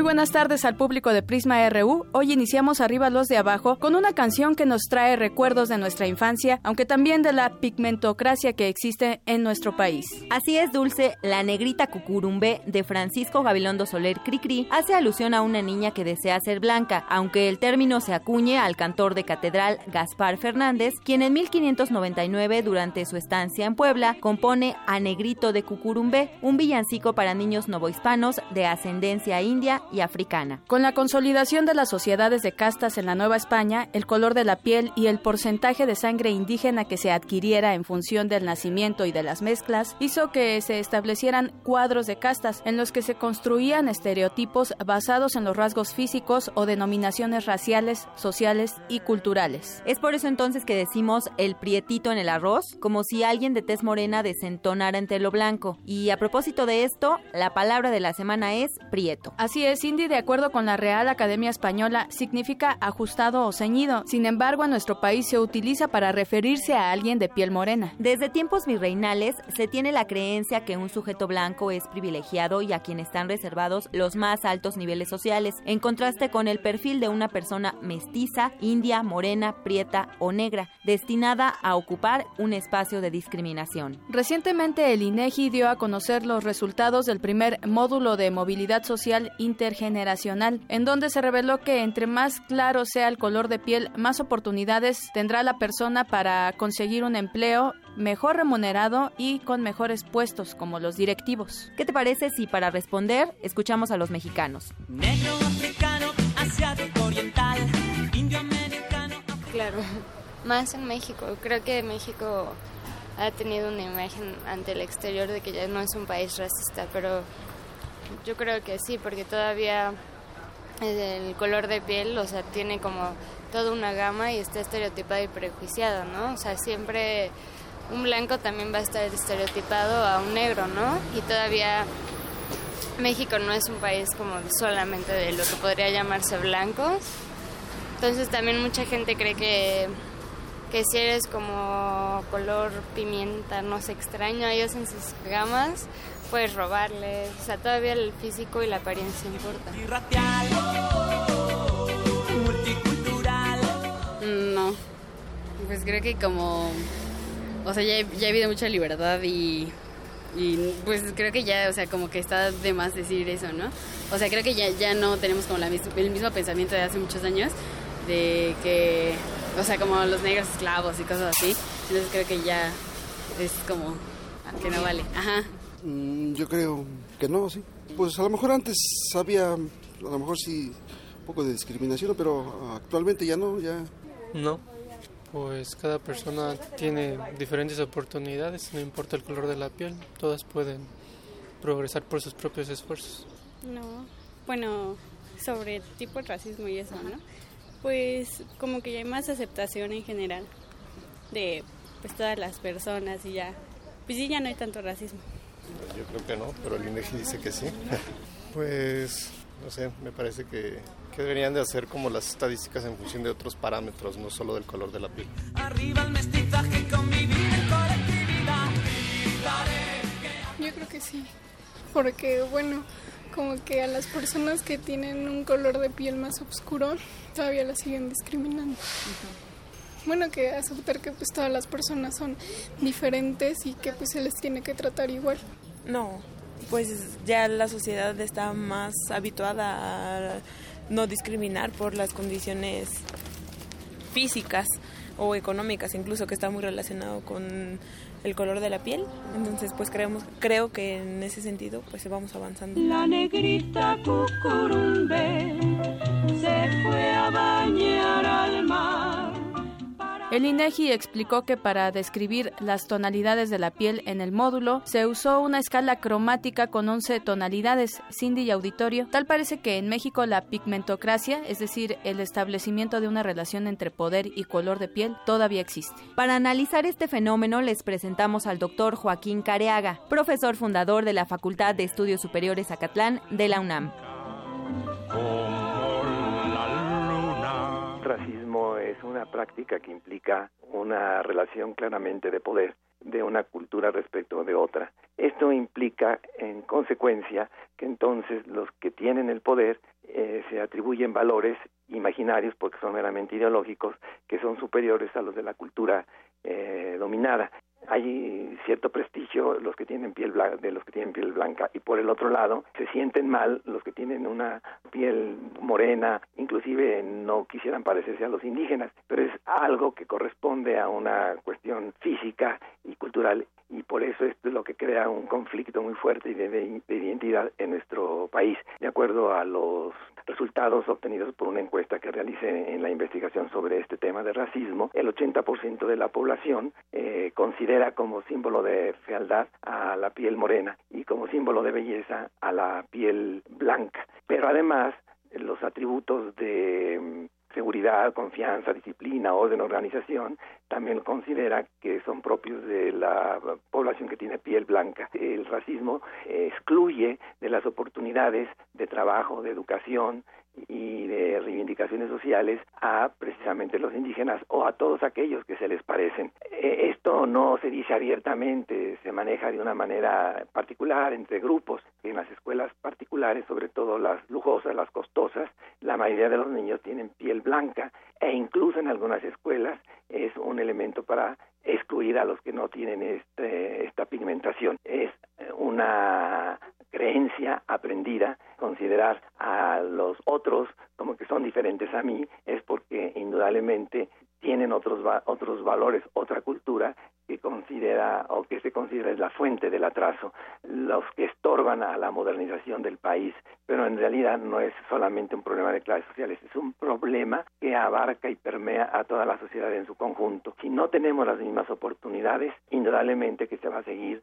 eh, reproduciendo esta desigualdad social que nos conduce a una falta de democracia. Para mí sería muy importante que tuviéramos más conciencia acerca de lo que eh, tiene como significado la población indígena, porque forma parte de nuestra tradición cultural. Envidiando a las conchitas por su pálido color Agradecemos al doctor Joaquín Careaga y los invitamos a que lean su libro El racismo en la sociedad mexicana contemporánea, origen, reproducción y consecuencias. Así termina hoy esta sección, los esperamos la siguiente semana, agradecemos infinitamente que nos hayan escuchado y recuerde, arriba los de abajo. Arriba los de abajo.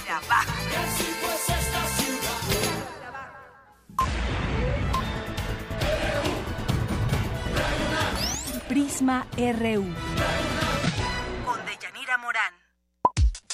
Para nosotros, tu opinión es muy importante. Síguenos en Facebook como Prisma RU. Queremos escuchar tu voz. Nuestro teléfono en cabina es 55 36 43 39. Gaceta UNAM. ¿Qué tal, Hugo? Hugo Huitrón, director de Gaceta UNAM. ¿Cómo estás? Muy buenas tardes. Bien, Deyanira, ¿tú? Bien, aquí feliz de saludarte y que nos platiques que viene hoy en las páginas de Gaceta UNAM. Sí, mira, en la portada tenemos la imagen de Rodrigo Guzmán, alumno de la Preparatoria 5, quien va a representar a México en la prueba de 100 metros planos del Campeonato de Atletismo Juvenil 2017, que se efectuará el próximo mes de julio en Nairobi, Kenia. Muy bien, además muy buena foto, ¿eh? ahí se ve toda esa energía que le imprime en su carrera. Sí, así es. El joven de 17 años vivirá su primera experiencia internacional con el sueño de alcanzar los Juegos Olímpicos de Tokio 2020. Además, su prioridad será mejorar su tiempo de 10.77 segundos que logró en la pasada Olimpiada Nacional mismo que le valió su clasificación al Mundial. Le mandamos una felicitación a Rodrigo y le deseamos éxito en Nairobi. Lo mejor para él en Nairobi. ¿Qué más hubo? En otra nota de Yanira tenemos que según estadísticas, para aquellos que viajan, no sé si es el, tu caso. Para aquellos que viajan, pues a veces. A veces, dices en, Cuando se puede. Hoy en, en el metro. en el metro, en el metrobús. Dice, en 2016 hubo más de 100.100 millones de viajeros en el mundo. De ellos, 10% requirió de una consulta médica durante su travesía y 1% hospitalización. Comúnmente, explicó Jorge Baruch Díaz Ramírez, responsable de la Clínica de Atención Preventiva del Viajero de la Facultad de Medicina, ubicada en el Aeropuerto Internacional de la Ciudad de México, la gente viaja al extranjero, la gente que viaja al extranjero padece durante el trayecto de enfermedades dermatológicas en primer lugar, en segundo, en segundo los males gastrointestinales y en tercero los padecimientos respiratorios. Comenta que la influenza es muy importante. Uno de cada 100 viajeros viaja en el mundo por el virus o está enfermo. Por lo que independientemente de la temporada recomienda vacunarse antes de, de viajar. También nos dice que hay que poner atención antes y después de salir en males como la hipertensión, diabetes, problemas con los triglicéridos o cirugía reciente. Por aquello de la alimentación, la altura y muchas cosas más. Pues para aquellos que viajan, algunas sugerencias. Muy bien. ¿Qué en, más hay? En otra nota tenemos que Lorenzo Martínez Gómez, investigador del Instituto de Ciencias Físicas, encabeza un proyecto nacional para extraer y analizar, analizar minerales en, en el país. Nos dice que el futuro de la sustentabilidad energética depende de las tierras raras, un grupo de 17 elementos químicos cuyas aleaciones favorecen la eficiencia, la iluminación de, de tipo LED en casas y calles y el transporte tanto eléctrico como, como, de celdas de combustibles a base de hidrógenos. Uh -huh. Es un trabajo que se hace con varias instituciones y eh, ellos hacen, analizan la geología mexicana para conocer con cuántas tierras raras cuenta el país. Uh -huh. Es una nota muy importante. Sí, muy interesante además los datos. Sí. Pues para terminar, de Yanira, en comunidad tenemos que eh, 525 estudiantes del ENEO realizaron, uh -huh. el, realizaron el paso de la luz.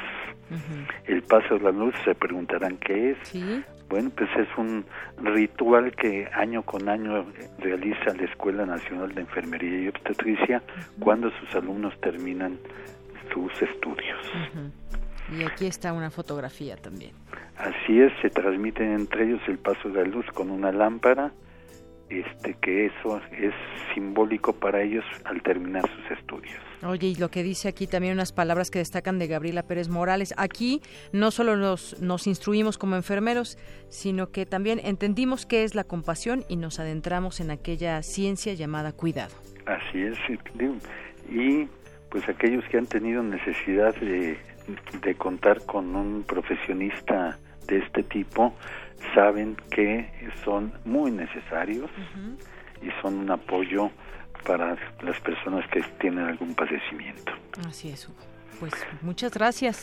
Al contrario, al contrario de Yanira, y no se olviden que nos pueden seguir en gaceta.unam.mx. Buenas tardes y sean felices. Claro que sí, como siempre seguimos, seguimos esta última recomendación, también este consejo más bien. Muchas gracias, Hugo. Muchas gracias. Hasta luego, buenas tardes.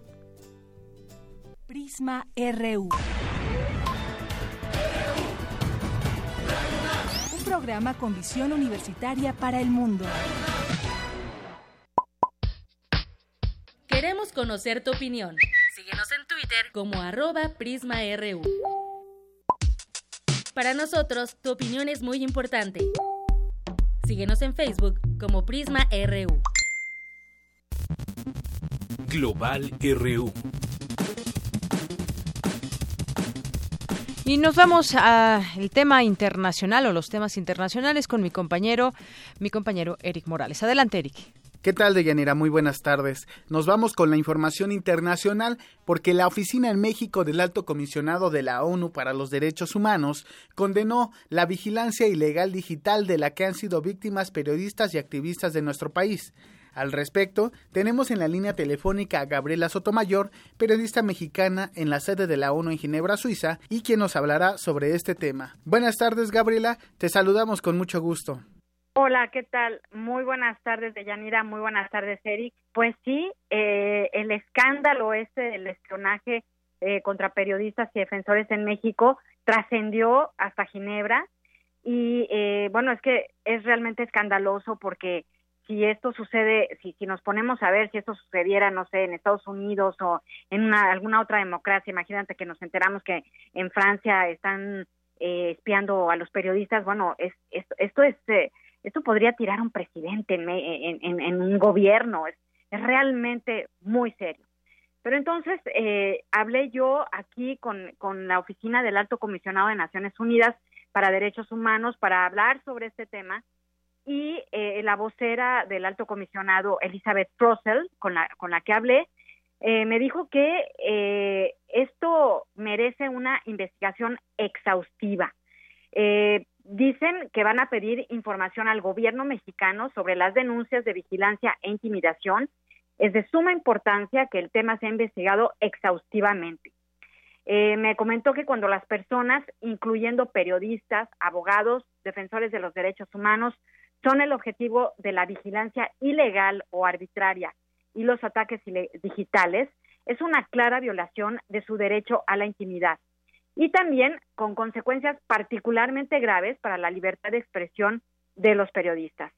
Entonces, eh, en este contexto, pues también el Consejo de Derechos eh, Humanos, que sesiona en Ginebra, ha reafirmado que el derecho a la intimidad en la era digital, según el cual nadie será objeto de injerencias arbitrarias o ilegales en su vida privada, familia, domicilio o su correspondencia, y el derecho a la protección de la ley contra tales injerencias. Esto está de acuerdo con la Declaración Universal de los Derechos Humanos, el artículo eh, 17 del Pacto Internacional de los Derechos Civiles y Políticos, del que México es signatario. Es decir, que eh, los periodistas, los defensores, tienen los mismos derechos eh, fuera de la red que online, como digamos, eh, en la red. Entonces, eh, esto, eh, esto, pues, vamos a tener que seguirlo, que seguir detrás de ello, porque es un asunto muy, muy serio.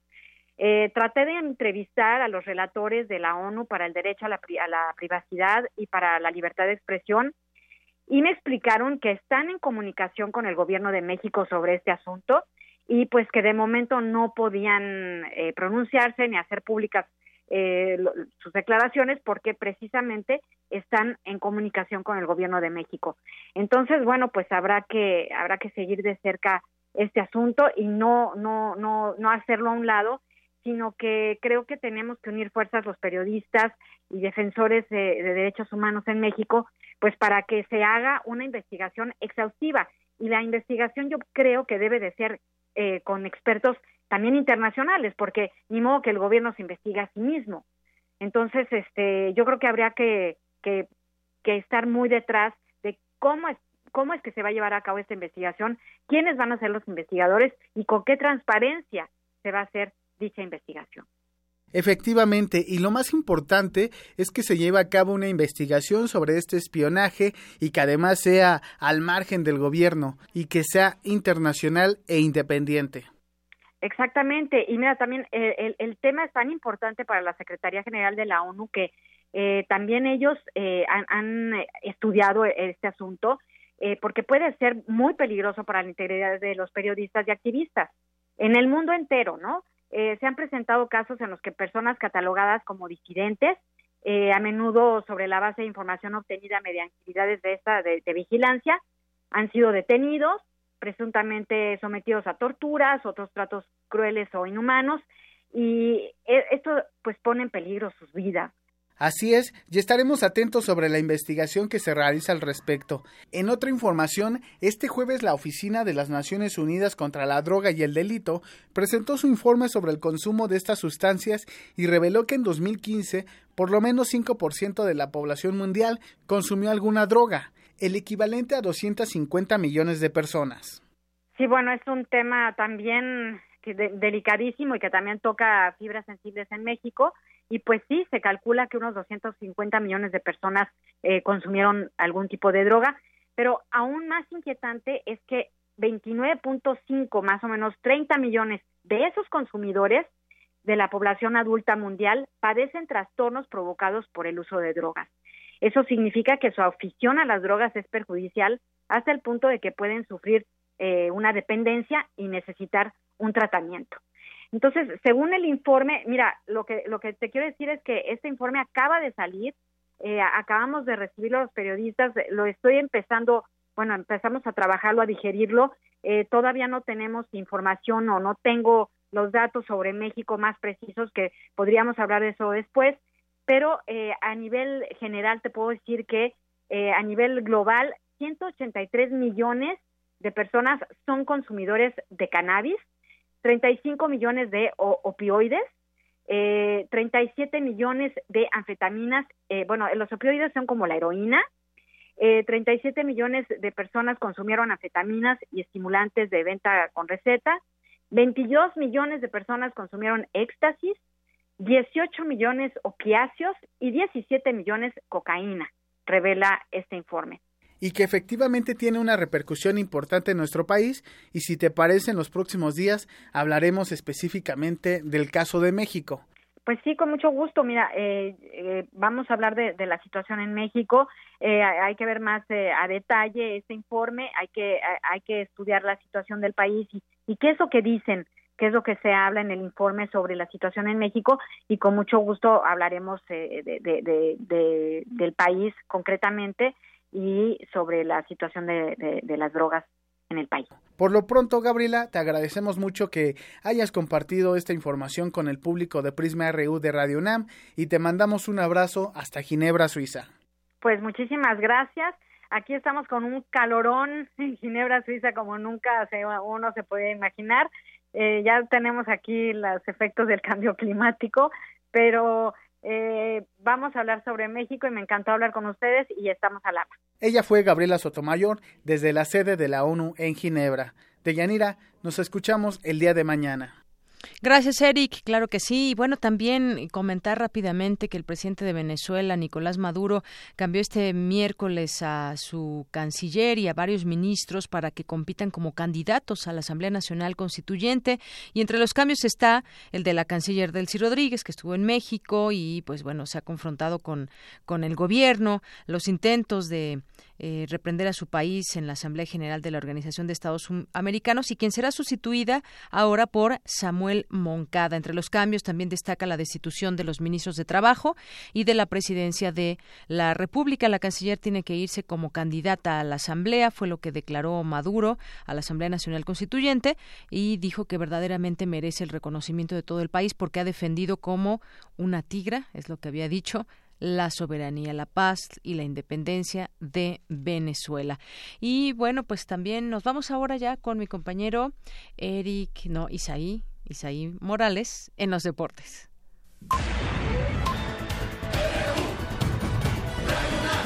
Prisma RU. Con Deyanira Morán. Queremos conocer tu opinión. Síguenos en Twitter como arroba PrismaRU. Zarpazo RU.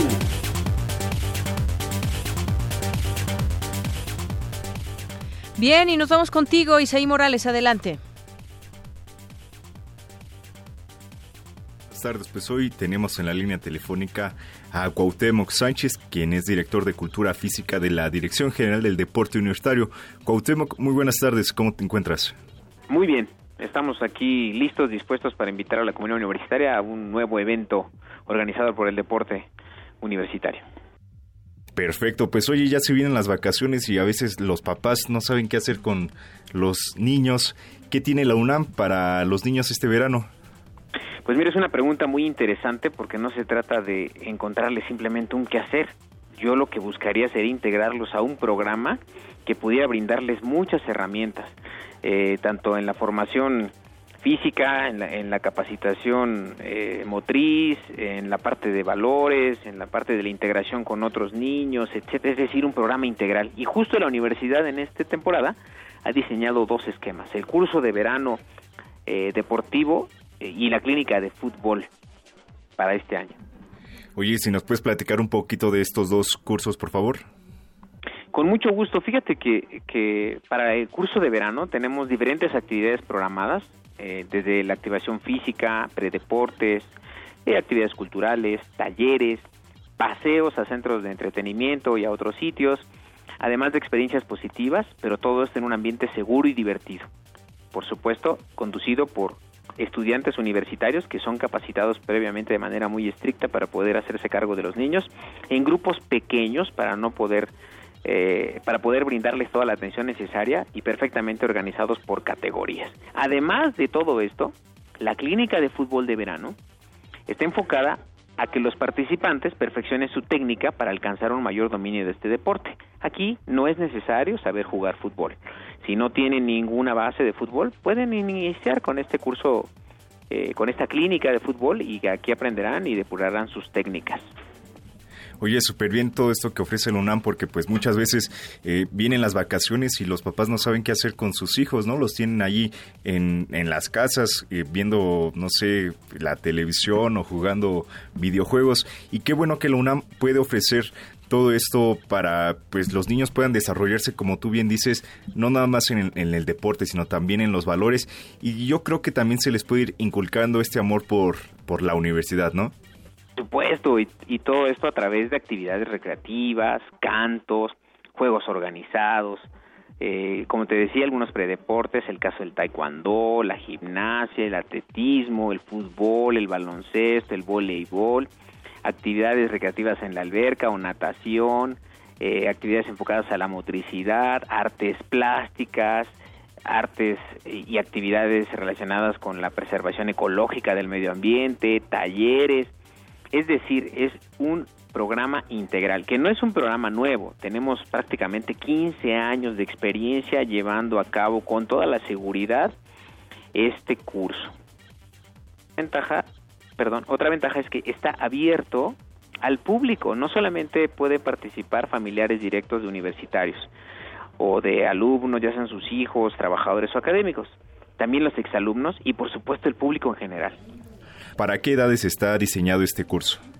Mucho gusto. Fíjate que eh, está diseñado para niños de 4 a 15 años de edad y se va a llevar a cabo a partir del próximo 24 de julio hasta el 11 de agosto.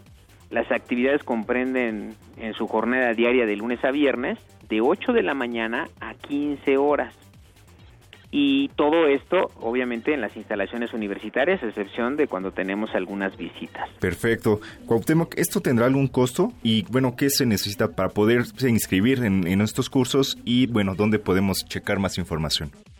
Sí, claro que sí, Isaí. Fíjate que efectivamente hay, hay un esquema de costos. De alguna manera tratamos de hacerlo lo más económico posible para poder integrar todos estos beneficios, pero movemos a muchísima gente y pues obviamente se requieren pues, pues cuestiones normales de operación del curso, ¿verdad? Claro. Pero son precios sumamente accesibles comparado con la calidad eh, eh, que nosotros ofertamos. Y para mayores datos pueden checarlo en nuestra página de internet www.deporte.unam.mx o bien a los teléfonos 5622-0526 y 0527 o bien 5622-0442. Además, pueden meterse directamente en la página de la Red Puma para preinscribirse. Esto es eh, en la página a través de Deporte UNAM, ustedes buscan dentro de las pestañas eh, convocatorias, curso de verano y curso Pumitas y ahí se pueden preinscribir. Se requieren requisitos muy sencillos, copia del acta de nacimiento, fotos, un examen médico reciente e inscribirse en esta página, preinscribirse en esta página de internet. Perfecto, Cuauhtémoc. Oye, más o menos cuántos cuántos niños o cuántos jóvenes esperan para este estos dos cursos. Tenemos una tenemos una capacidad amplia, eh, podemos recibir hasta no sé, en total entre los dos grupos podemos recibir tranquilamente 800, 900, quizá mil niños, pero desafortunadamente lo que luego sucede es que se, se, se, dejan pasar las fechas y esto es muy importante porque nuestra fecha límite de inscripción a este a este curso es el 30 de junio para que no lo dejen pasar y aprovechen porque el cupo al final de cuentas pues sí está limitado a las fechas, ¿no? A la temporalidad. Claro, Entonces, como sí, tenemos sí, sí. una buena demanda, es importante que se inscriban lo antes posible para garantizar su lugar. Oye, bueno, ya para finalizar, eh, ¿algo que se me escape o te gustaría invitar al público?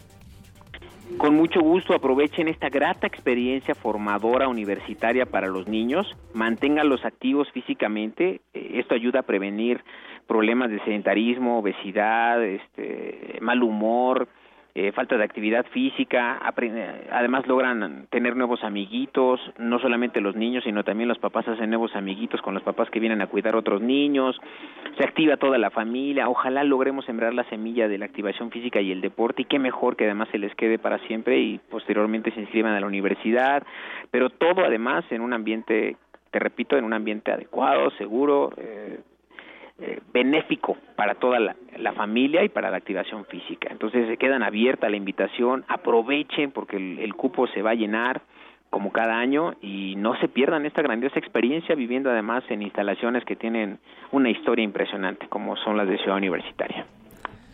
Pues le diste al clavo, eh, Cuauhtémoc, debido a que, bueno, este país sufre severos problemas de obesidad en los niños sobre todo, y pues todo este tipo de actividades, pues obviamente siembra una semilla en, en, los niños, les, les empieza a gustar el, el, deporte, el juego, entonces por ahí se empieza, y pues de ahí se puede desarrollar algún futuro deportista que pueda destacar.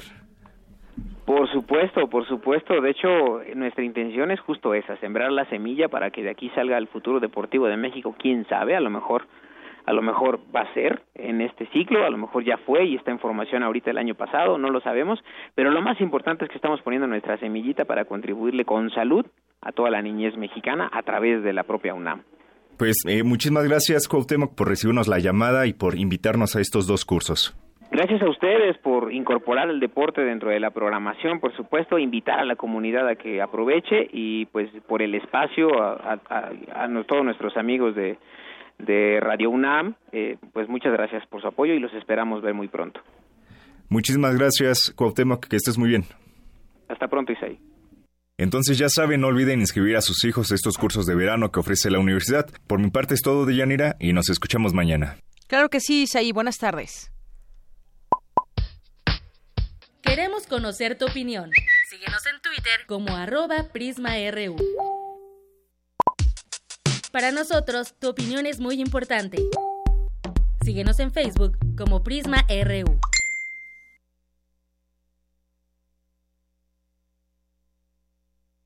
Bien, pues continuamos, son las 2 con 58 minutos, nos enlazamos con mi compañera Dulce García que nos tiene el resumen final. Adelante Dulce, buenas tardes. Así es, Deyanira. Buenas tardes a ti al auditorio. Mario Di Constanzo, presidente de la Comisión Nacional para la Protección y Defensa de los Usuarios de los Servicios Financieros, la CONDUCEF, informó que ante el ajuste de la tasa de referencia del Banco de México, que ya se ubica en 7%, el aumento en el costo de productos como tarjetas de crédito será de 2 a 2.5% en todo el año. Y en Estados Unidos eh, se sugiere abordar leyes laborales de México en la renegociación del Tratado de Libre Comercio. El representante de comercio estadounidense aseguró que el gobierno de Donald Trump no pretende interrumpir las ventas de productos agrícolas a nuestro país o a Canadá. Y Europa sufre de altas temperaturas. Alemania y España alcanzaron los 36 grados centígrados, mientras que en algunas regiones de Francia el termómetro llegó hasta los 40 grados. Es el reporte de Yanira. Buenas tardes. Gracias, Dulce. Muy buenas tardes.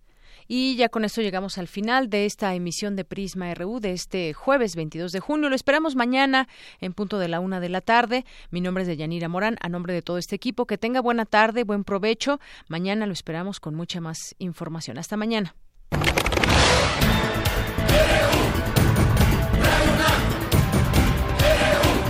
Prisma RU. Los perfiles del acontecer universitario de México y el mundo en una frecuencia. De lunes a viernes, de una a 3 de la tarde.